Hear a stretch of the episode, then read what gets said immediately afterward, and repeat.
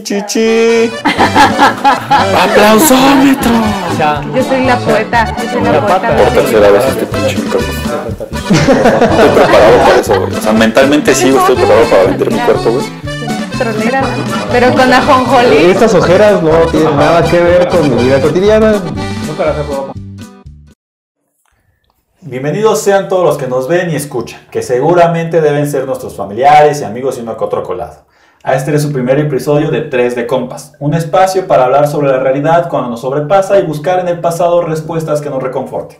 Casi nunca lo logramos, pero para eso estamos los compas. El día de hoy, como todos los días que vamos a estar aquí, bueno, todos los no sé, me acompaña Tamara y el señor Mauricio. Salud por ello. Salud, salud por la vida misma. El día de hoy, su moreno amigo tiene el honor de compartirles el primer capítulo de este bello podcast. Antes de comenzar, me gustaría hacerles la siguiente pregunta a mis compas, mis compañeros de batalla, Tamara y Mauricio. ¿Conocen la teoría de la impenetrabilidad? ¿No? ¿Nada? No, amigo. Ni idea. Tengo algunas cosas en la mente, pero no quisiera Ahondar en ellas. ahondar no en te ello. comprometas. Eh, me suena a una pregunta de examen con mi PEM, se me acuilo, pero me voy a ver este Ambicioso. ambicioso queriendo No se responderla. preocupen, yo tengo ahí una respuesta. Siempre la sé, siempre la sé. Opción D. Bueno, advertencia, ahí va mi respuesta. No soy físico, no siempre es la C. No siempre- No la sé ni la D o la E. Este, no soy físico, para quienes me conocen, me cuesta hacer, realizar divisiones y No soy físico, soy borracho. Así que si algún especialista nos ve, no se me vaya a ofender porque no voy a cubrir todos los lineamientos de esta teoría. ¿no? Bueno, la teoría de la impenetrabilidad se relaciona con una de las propiedades de la materia, que básicamente afirma que dos pinches cuerpos no pueden ocupar pueden el mismo el espacio. mismo espacio. Ah, Huevo. ¿Qué se iba a decir, güey? ¿Seguro? Bueno. Este principio fue puesto sobre la mesa por uno de los- uno de los físicos que se llama Wolfgang Ernest Pauli, que seguramente se está retorciendo tu tumba porque también lo dije mal. Un científico que, un científico que es originario de Está- Viena, no te preocupes, está honrado, güey. porque alguien se está acordando de él. ¿no? Claro, Bueno, para desgracia del buen más Pauli, faltaba. existe un lugar donde la teoría de la impenetrabilidad es desafiada todos los días y en muchas ocasiones nos hace dudar sobre las propiedades de la materia. Así es Tamara, Mauricio y que nos, nos escucha. Ese lugar es el sistema de transporte colectivo metro.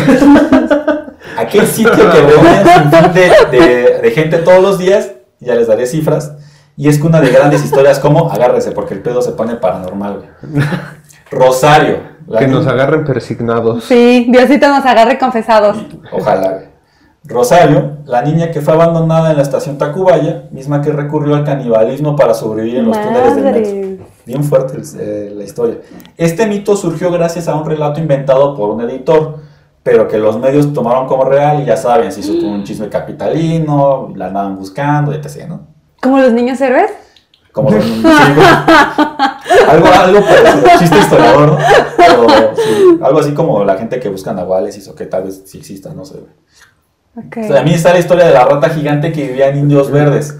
Ese es un Es- clásico de la las leyendas No. urbanas, la rata gigante. Yo lo conozco de que se hacen las eh, excavaciones según de, para, para hacer este Ajá. el, el metro, algunas líneas o extensiones y que los trabajadores dicen que veían ratas gigantes en el subsuelo. No sé, no, No, hay yo muchas Ni versiones. idea, ¿eh? No. Las únicas ratas gigantes que yo conocía eran las del malecón de ahí. En las que de- se subieron al camión ahí en Naucalpan. ¿no? Ay, sí, varias veces. Porque no quedó extra. Pues bueno, muchos afirman que vieron a esta rata XL, pero pues todo quedó platicar de borrachera. ¿no? O bien que Cuatro Caminos conectaba con una base militar o una especie de búnker para el presidente. ¿Eso es cierto, Tamara? Tú que fuiste guacha y que te enseñaron a las comunistas, güey. Dime. Híjole, amigo, no, No, hay yo. micrófonos aquí escondidos. No, yo no. Y ni vienen a mi mente, no recuerdo de Oye, Vietnam. habla, habla como Vero Simpson. Habla al sombrero. Ya, ¿cuántas veces no sé. No sé, amigo, yo no tuve acceso a, ese, a esos archivos. Bueno, lo que no es un mito es que en el mes patrio el metro está de fiesta, pues el 4 de septiembre de 1969 se inauguró el primer tramo del metro. Para ser más específicos, se dio el banderazo en la línea 1 de esta sistema que lleva más de 50 años de- desafiando las leyes de la física. Agrégale un adjetivo. Este hermoso sistema. Este hermoso sistema. Es que, Este precioso o sea, no, ah, aclaro, no es Este nada, caótico no es nada contra el metro, güey. O sea, realmente me parece uno de los sistemas más eficientes del transporte público mexicano. O sea, Sí. eso ya es decir mucho porque pues, el transporte público mexicano no es bueno en general, pero el metro me parece el, el más rescatable. ¿no? Sí, o sea, imagínate cuando yo llegué, o sea, yo que nací en Sonora, en un puerto, Puerto Peñasco, este, pues allá en- había un camión urbano, ¿no? Hay un solo camioncito que le da la vuelta a todo el pueblo. O sea, ¿es Pues una, sola ruta o un solo un, camión? un solo camión, una Ah. sola ruta. Ajá. Ah, no. ¿Y es un Entonces, solo chofer? 24 horas. Algo parecido como a un tranvía llamado Deseo, pero como en el desierto. Y... No, vale. Pero bueno, eh, no, o sea, el metro es para mí hermoso, ¿no? Es, es Súper bueno, es eficiente. bueno. Para quienes no sean de este hermoso libro como Tamara, cuando hablamos de la línea 1 nos referimos a la de color rosa, misma que se distingue por albergar una de las estaciones y transbordos más caóticos de todo el sistema. Estoy hablando de Pantitlán, de la maldita Pantitlán. Aquella en la que se reúnen cuatro líneas y un sinfín de quién sabe qué más cosas. No sé, que había un metrobús. Un metrobús también y un paradero y eh, es un nudo. Para mí Pantitlán es la analogía este, perfecta. Los cables que están atrás de los muebles, así de la televisión, el estéreo, el HDMI, cuando El de repente te asomas y están hechos así un nudo. Pero funcionan, ¿no? O sea, De, alguna forma sigue prendiendo la tele. Exactamente, no pasa nada. Yo pienso, güey, que, que el Pantitlán fue diseñado por una mente maquiavélica. Ya, les, les- ya más o menos me adelantaron un poco sobre... El mundo no está en tu contra, amigo. Yo sé que sí, pero bueno. Y les voy a contar una experiencia para que afirmemos esto. güey. A ver. Para quienes me conozcan, sabrán que no soy el tipo con el mejor sentido de la ubicación. No me sé el nombre de las calles. Ni con la mejor suerte. No. Eso, ya, ya les dije en el capítulo cero que van a ir conociendo y este es, este es nuestro. Solo sé que hay que caminar en X dirección. Cuando logro recordar un punto es gracias a un puesto de comida. Porque voy a, hay unos tacos chidos ahí, pues ya sé que calles, güey. No, además en el metro pasa un fenómeno bien curioso, igual Chingo quienes lo utilizan lo sabrán, quienes no lo utilizan, no, pero en cuanto a los señalamientos, ¿no? Ajá. Quienes no lo utilizan, déjenme contarles que no hay No hay coherencia, no hay orden, No. este, pero nuevamente vuelvo a mi analogía, funciona, güey. No No, sé. tú, tú dices, no pase. Aquí hay un letrero enorme de no pase y va el mar de gente cruzando, ¿no? Y te sumas y llegas a tu Y llegas a destino. tu destino, O sea, claro. Los señalamientos están ante adorno muchas veces. E increíblemente nadie se toca. Yo siempre me No, no, creo que has viajado en el no. No, no. No, te estoy diciendo que la teoría de la impenetrabilidad que no No. toca, por favor, Tamara. No, en el tránsito, en los pasillos. O sea, fuera de los que sabemos. Estoy dudando que hayas viajado en el metro. Cuando vas caminando, como que hay como una cosa que te impide chocar con las otras personas. Deberíamos desarrollar una teoría que se contraponga a la de McQueen, ¿no? De la impenetrabilidad. Yo no, no, de McQueen no, del señor. O sea, adentro del vagón, sí, ¿no? Y, Yo, creo- yo creo que en todas partes. y pero, bueno. en, a veces es bastante evidente, pero. Pero bueno, retomando esto, y ya que tengan en cuenta que yo tengo ciertas habilidades de capacidad- capacidades motrices limitadas, ¿eh? el transbordo de Pantitlán para alguien con mis características es un verdadero desafío, porque conve- conlleva seguir una ruta determinada entre el mar de gente que habitualmente se congrega ahí. Pues una vez terminé ese transborde, la verdad no recuerdo por qué, sé que no estaba ebrio, se los juro. Es más, iba súper alerta porque Pantitlán es el lugar perfecto para un atraco. Simplemente tuve que usar el transbordo, ¿no? Esa es la idea. El caso es que iba al Pregunta, ¿de qué línea a qué línea ibas? No me acuerdo, güey. Yo creo que No, llegué- entonces comienzo a dudar de tu historia, güey. Me acuerdo Yo que- creo que o sí sea, estaba bajo mira. los influjos del alcohol. la estación que me queda más cerca es Acatitla. Ajá. Entonces debe ser la línea, es la línea A, ¿no? Según yo. La de Santa Marta. Sí, Iba de la línea A. Porque de ahí llegué y de ahí se el, murió el transporte para, para viajar a algún lado y no sé cómo lo logré. Pero bueno. El Fue caso tan, es fue tan traumático el Yo episodio, bloqueé, güey, yo, yo bloqueé, bloqueaste. O sea, hice un gran esfuerzo para recordar esto. El caso es que Álvaro Moreno, alerta, con sus pertenencias bien vigiladas, con el temor de ser devorado por la marabunta de gente, tratando de seguir indicaciones, porque uno no se puede instalar en ese tipo de lugares.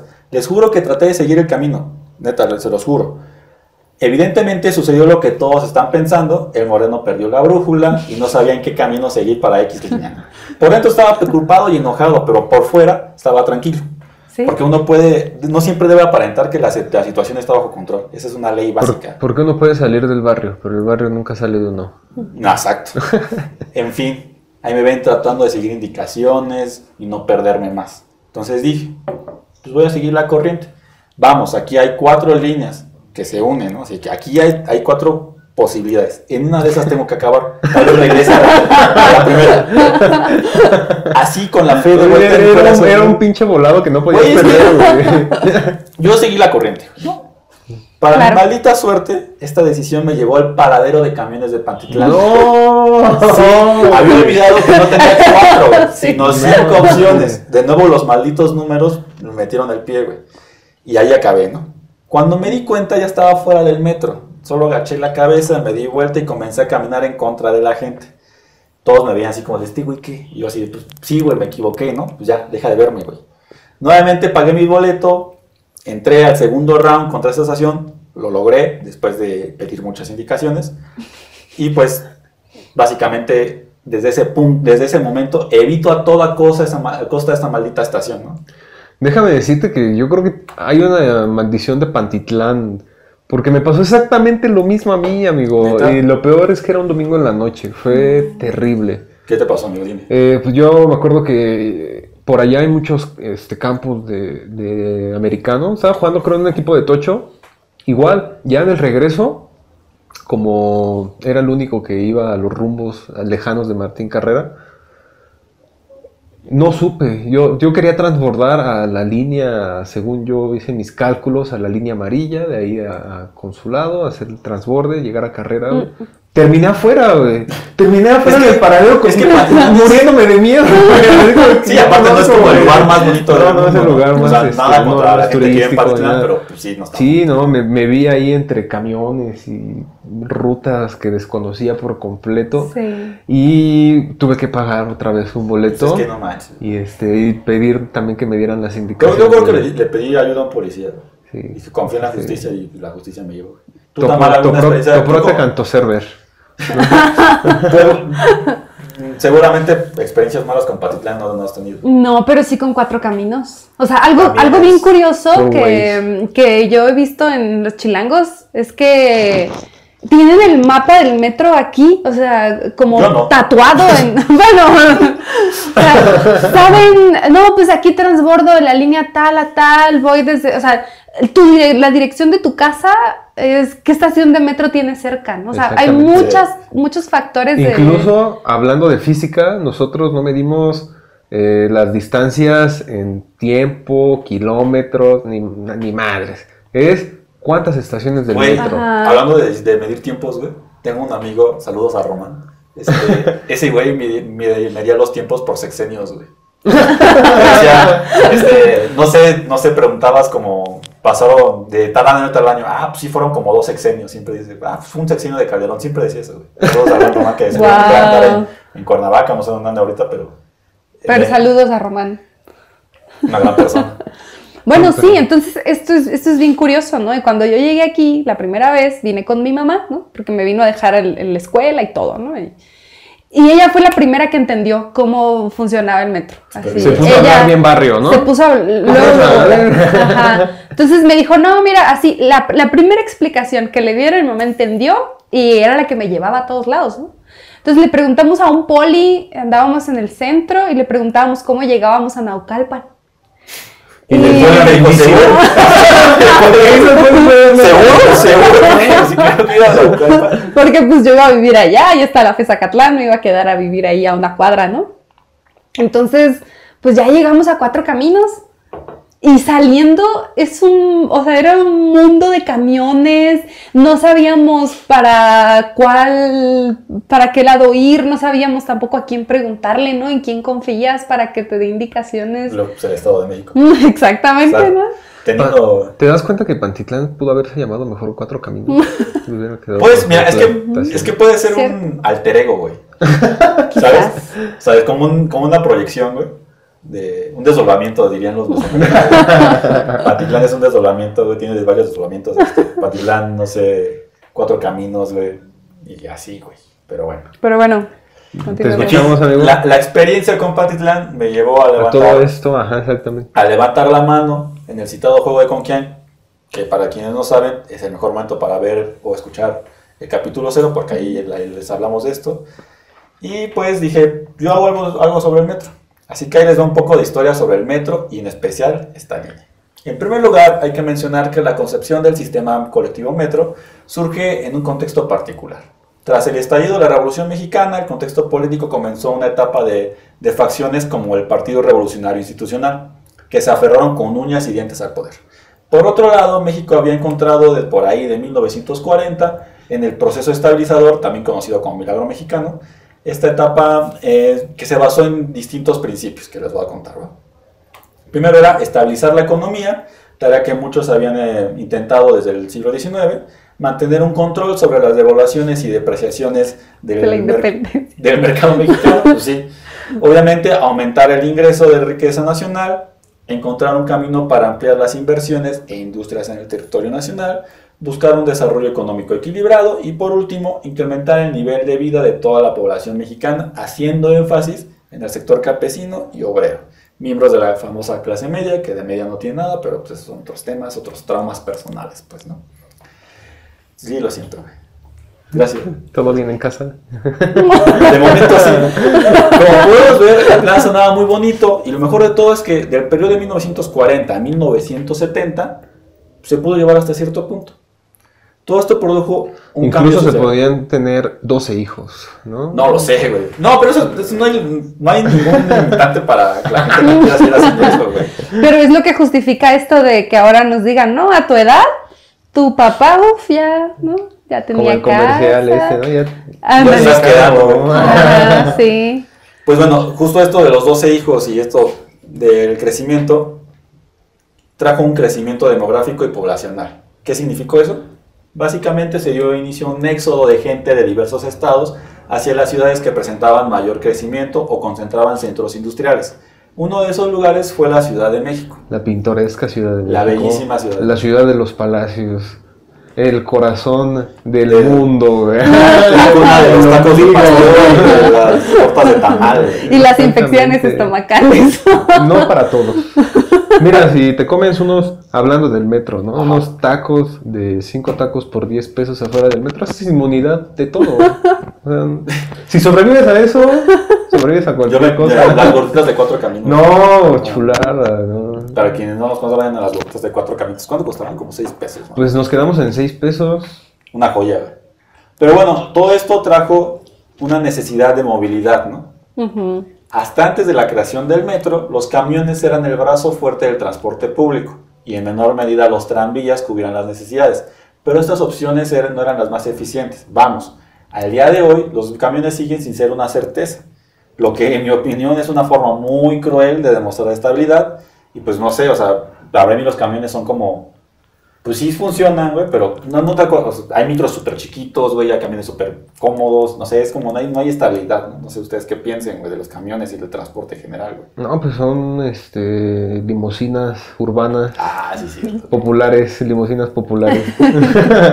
pues yo te puedo decir que pocas malas experiencias por la inseguridad. Sí, sobre todo. Eh, A mí me tocó una vez, güey, eh, que venía del trabajo y venía en el camión y el señor camionero puso Alejandro Sanz.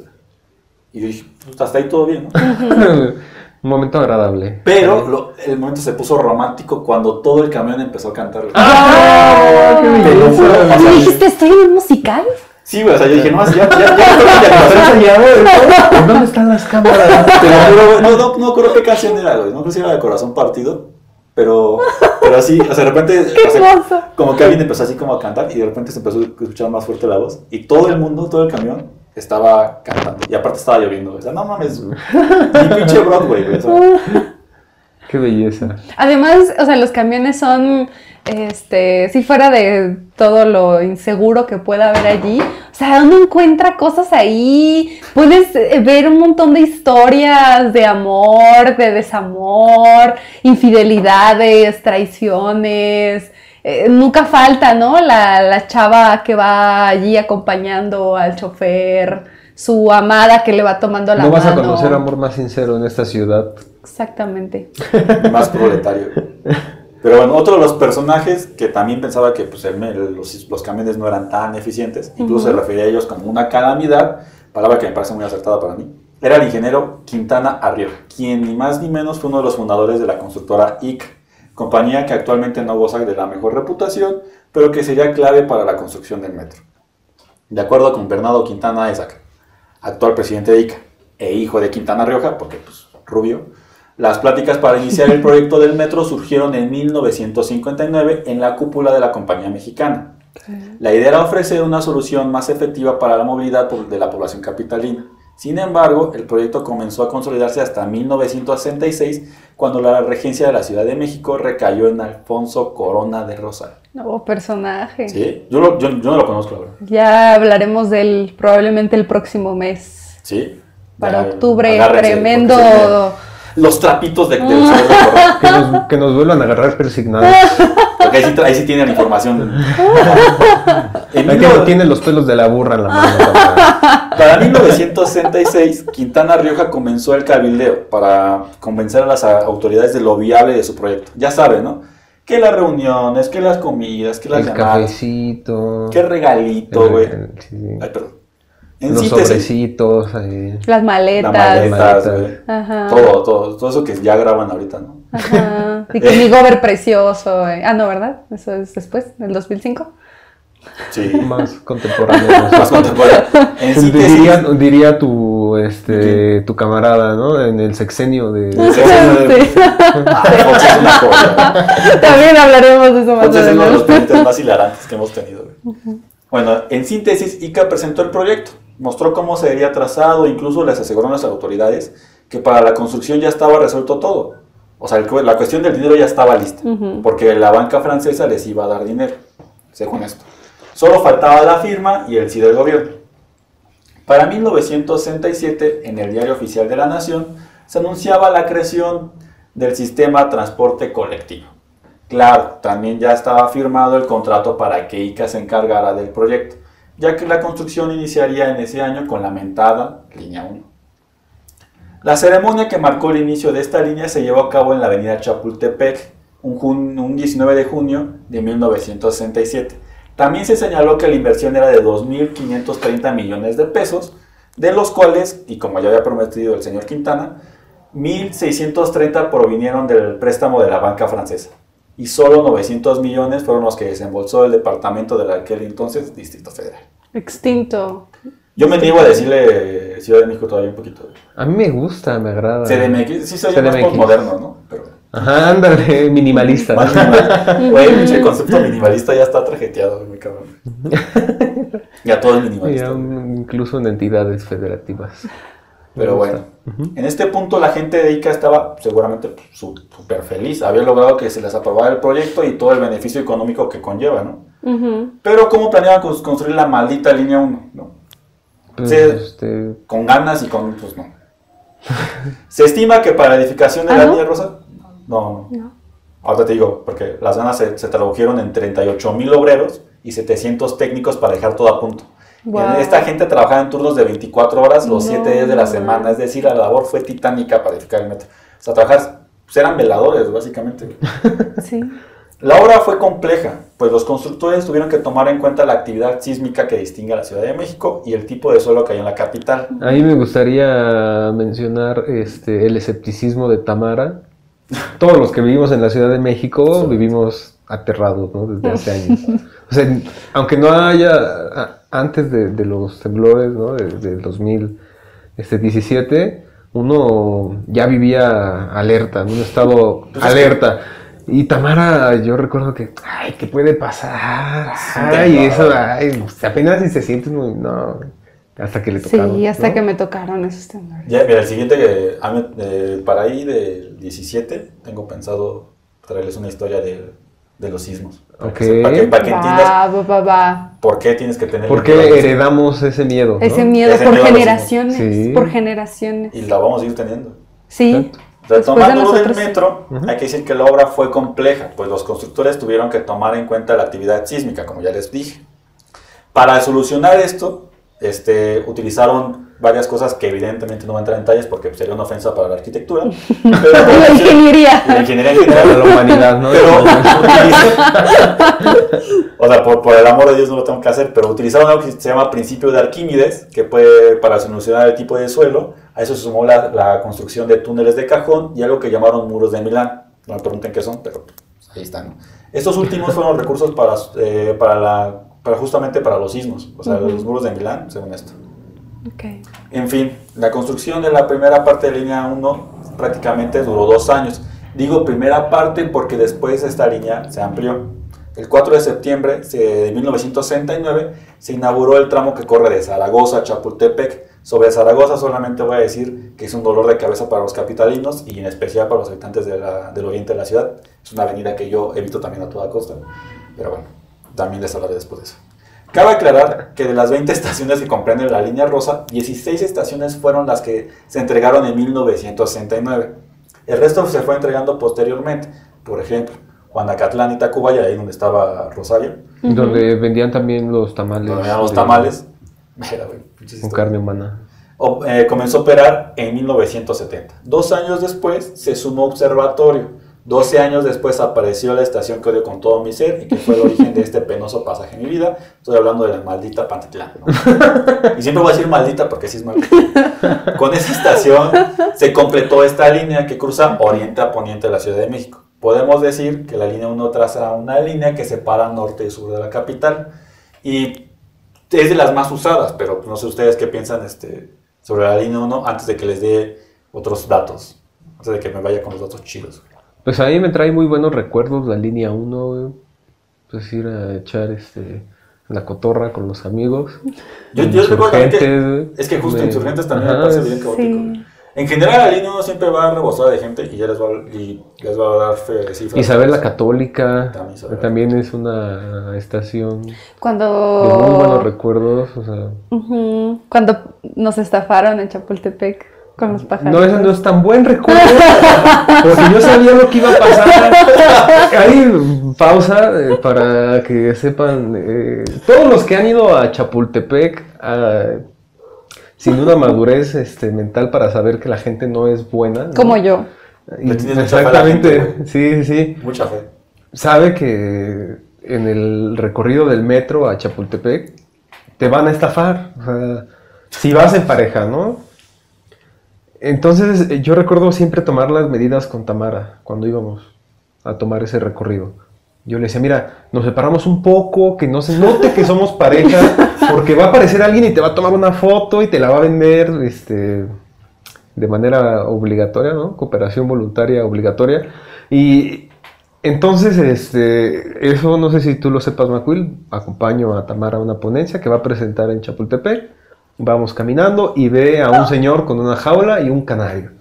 Y yo, Tamara, sigue. No, Oye, ¿sí es que esto? esto. yo ¡Salen las sé de las películas del cine mexicano. No, Tamara, fíjate.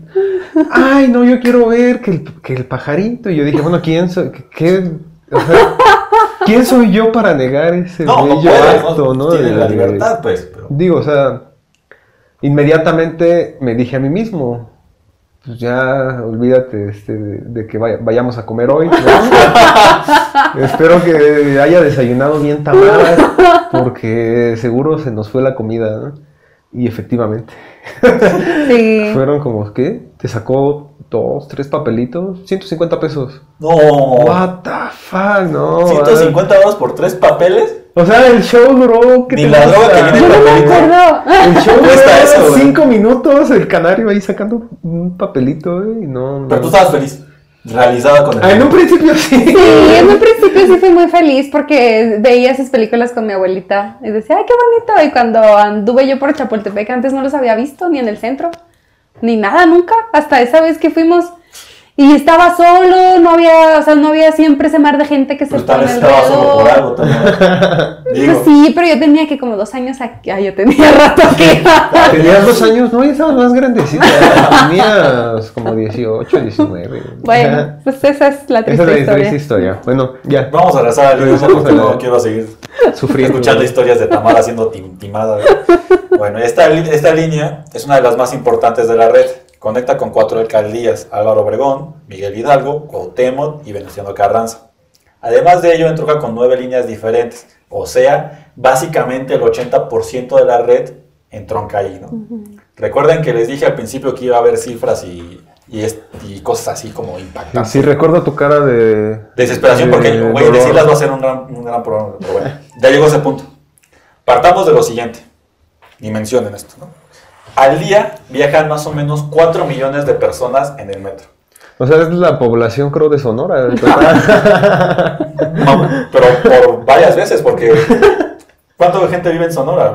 Ay, no sé, como 500 8 mil, millones, no sé. ¿8 millones? No manches. Es, es el, es el segundo estado más grande del país.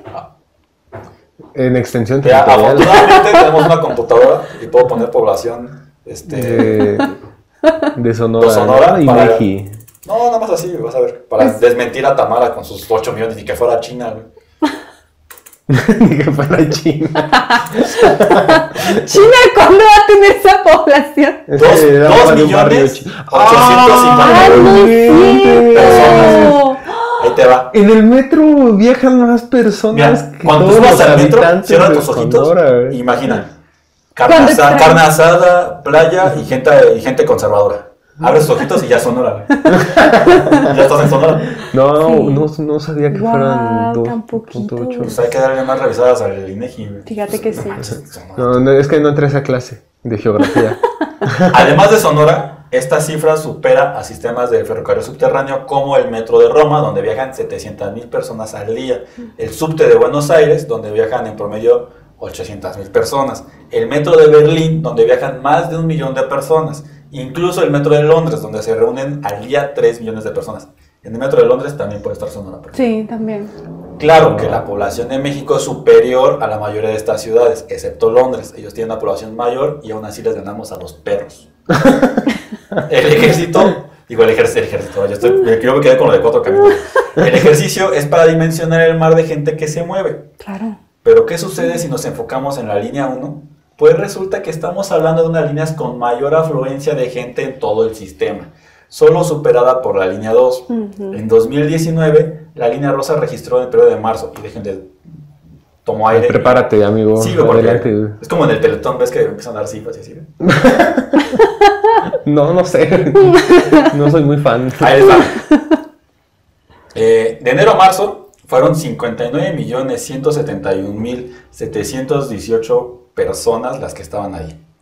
De junio, de abril a junio, perdón, 58.658.924 almas des- desesperadas ahí, ¿no? De julio a septiembre, 61, 61.555.017 entes errantes. Y por Wow. último, de octubre a diciembre, 63.401.753 personas.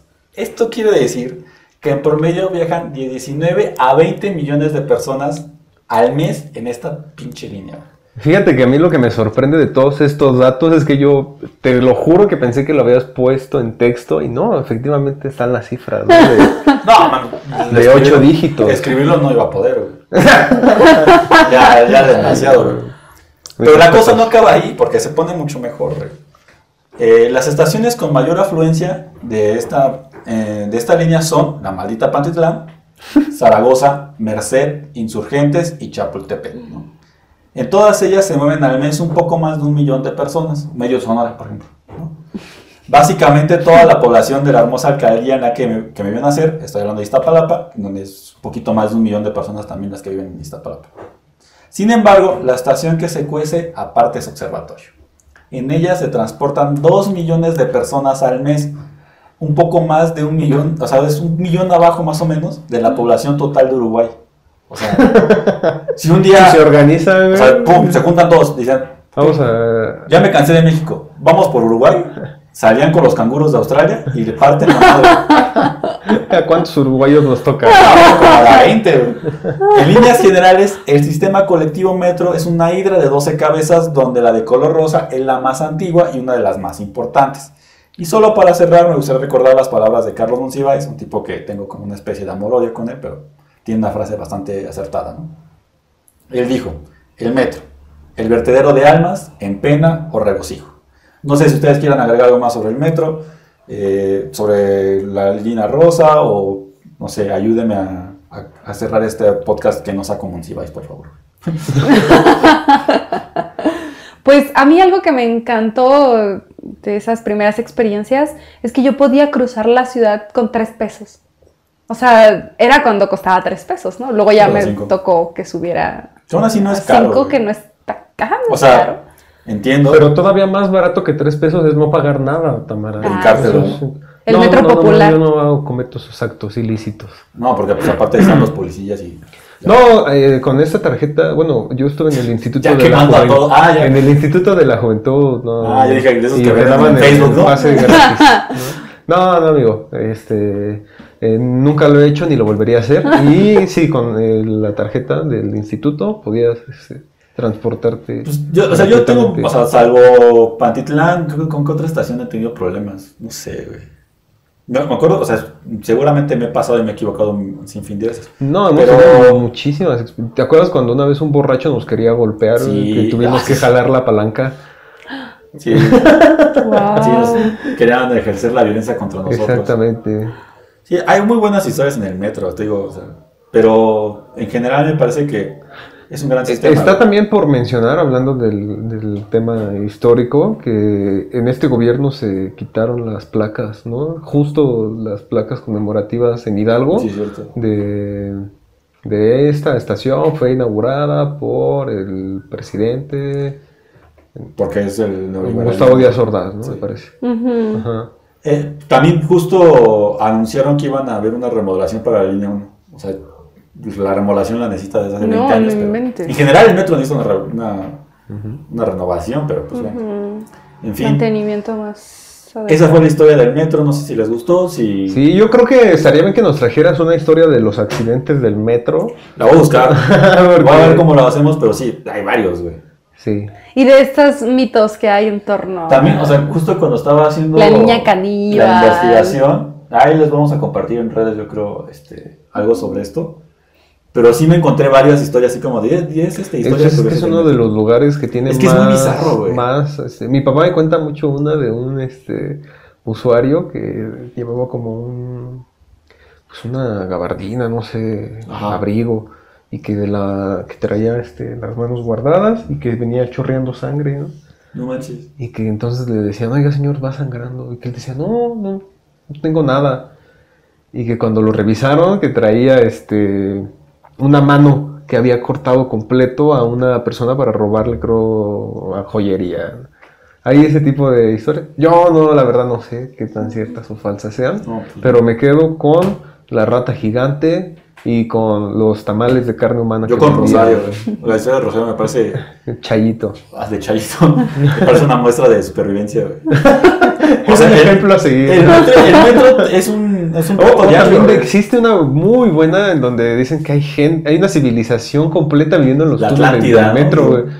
Y yo conocí, bueno, hace ya algunos años en, en amigos de, de borracheras, alguien que me decía, no, es que mi papá trabaja en el metro y él dice que luego va en el túnel y se atraviesan personas. Incluso él una vez atropelló a una. Yo a lo mejor no lo veo. Pero sí hay un- muchas historias que giran alrededor de este. Ya buscaremos más historias sobre el metro. Eh, les hacemos la invitación que nos dejen en los comentarios si algún reclamo, si no les gustó, qué, les, qué, qué- qué pudo haberse agregado al guion, alguna sugerencia. Y estén atentos porque, pues, como ya saben, semanalmente vamos a estar sacando contenidos. Exactamente. Y la siguiente semana, ¿a quién le toca? A ti, Tamara, ¿no? Tamara estará. Tamara hablando sobre... ¿Por qué vas a hablar, Tamara? Sobre Chile y sobre la dictadura de Pinochet. Sobre Chile. Perfecto. Sobre Chile. Y daremos un poquito de continuidad con el tiempo, ¿no? Con los años 70 este, en México. ¿no? Entonces, este, por ahí escucharán nuevamente algunos presidentes y contextos similares. Los presidentes siempre van a estar presentes. Y los sexenios. los, ex- los años en septiembre. pues ya saben, nos pueden seguir en todas nuestras redes como 3D Compas. En Spotify, en YouTube, en Facebook, Instagram, Twitter, Hi-Fi. Hi-Fi, MySpace. Este, y ya creo que, este, creo que son todos. Metroflog. Metroflog. Ajá. Pues bueno, saludos. Esto es todo por hoy. Que estén bien.